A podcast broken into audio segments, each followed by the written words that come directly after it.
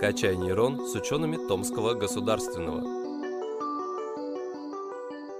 Здравствуйте, уважаемые слушатели. Меня зовут Марина Николаевна Храмова. А, я заместитель директора Института социально-политических исследований Российской Академии Наук, город Москва. Сегодня я хотела бы ответить на а, следующий вопрос. А каковы демографические резервы развития регионов Российской Федерации и какова роль миграции, в том числе международной миграции, в формировании населения российских регионов. Как известно, расселение населения по регионам России является весьма неравномерным.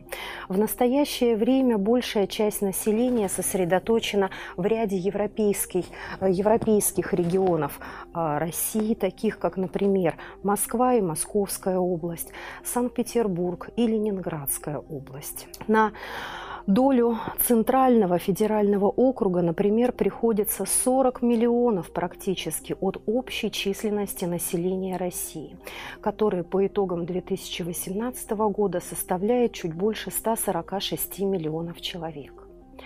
Также весьма существенное, весьма существенное по численности население сосредоточено в регионах Северо-Западного федерального округа, и миграционно привлекательными территориями здесь являются закономерно город Санкт-Петербург и Ленинградская область. Также в этом отношении можно выделить еще и Калининградскую область, которая имеет особенное географическое положение. Таким образом, мы а, можем обозначить преимущественный вектор миграционных процессов с востока на запад. То есть существует определенная восточно-западная асимметрия в направлении миграционных потоков. В частности, регионы Дальневосточного федерального округа за весь постсоветский период вследствие естественных потерь и вследствие оттока населения в другие регионы России за рубеж потерял более двух миллионов человек. Такие миграционные процессы, а, безусловно, накладывают определенные ограничения на возможности регионов с точки зрения социально-экономического роста и обеспечения необходимых темпов роста национальной экономики. Еще одним дополнительным фактором, вызывающим тревогу, является то, что отток населения происходит из приграничных регионов России, и это уже вызывает определенную озабоченность с точки зрения обеспечения национальной целостности, национальной безопасности. Существует ли в настоящее время у России какой-то демографический потенциал роста? Чем он может быть обусловлен? Если мы проанализируем данные официальной статистики, то по итогам, например, 2018 года оказывается, что только 8 регионов Российской Федерации из 85 имели как естественный, так и миграционный прирост. Большая часть регионов характеризовались и естественной убылью населения, и миграционным оттоком. Поэтому в ближайшее время надо честно признать, что а, нам будет очень трудно рассчитывать на а, рост численности населения вследствие естественных причин, то есть превышение рождаемости над смертностью. Дополнительным фактором является также то, что а, наблюдается процесс старения населения, рост продолжительности жизни а, и наряду с тем, что уменьшается численность детей в общей численности населения приводит э, к росту демографической нагрузки на трудоспособную часть населения. Это позволяет нам сделать вывод, что в краткосрочной перспективе навряд ли Россия будет находиться в числе стран, которые характеризуются естественным приростом. Однако определенный потенциал с точки зрения демографического развития российских регионов все-таки существует. И этот потенциал представляет из себя международная миграция. Как известно, внутренняя миграция приводит только к перераспределению а, населения по территории регионов, в то время как международная миграция непосредственно влияет на численность населения а, регионов России. Равно как а, и а, других стран мира. Откуда направлены миграционные потоки в Россию?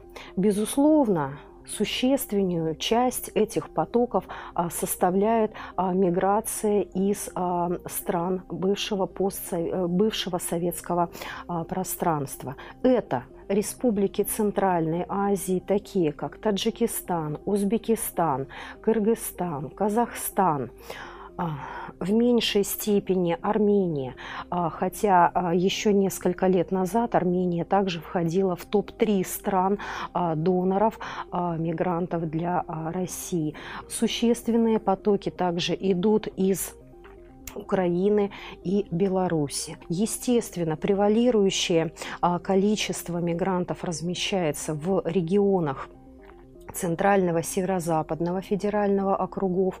В меньшей степени миграционно привлекательными являются регионы Сибирского федерального округа и Дальневосточного федерального округа. Около 90%, даже 93% международных мигрантов – это граждане а, постсоветских республик. Лишь небольшая доля мигрантов из стран так называемого дальнего или старого зарубежья. Среди этих стран стоит отметить Китай, Вьетнам и еще несколько стран, а, которые а, традиционно поставляют а, мигрантов в Российскую Федерацию. Также тенденцией последних лет а, может являться то, что а, происходит определенная а, трансформация мигра... миграционных потоков а, из а, тех стран, из которых традиционно ехали мигранты в Россию.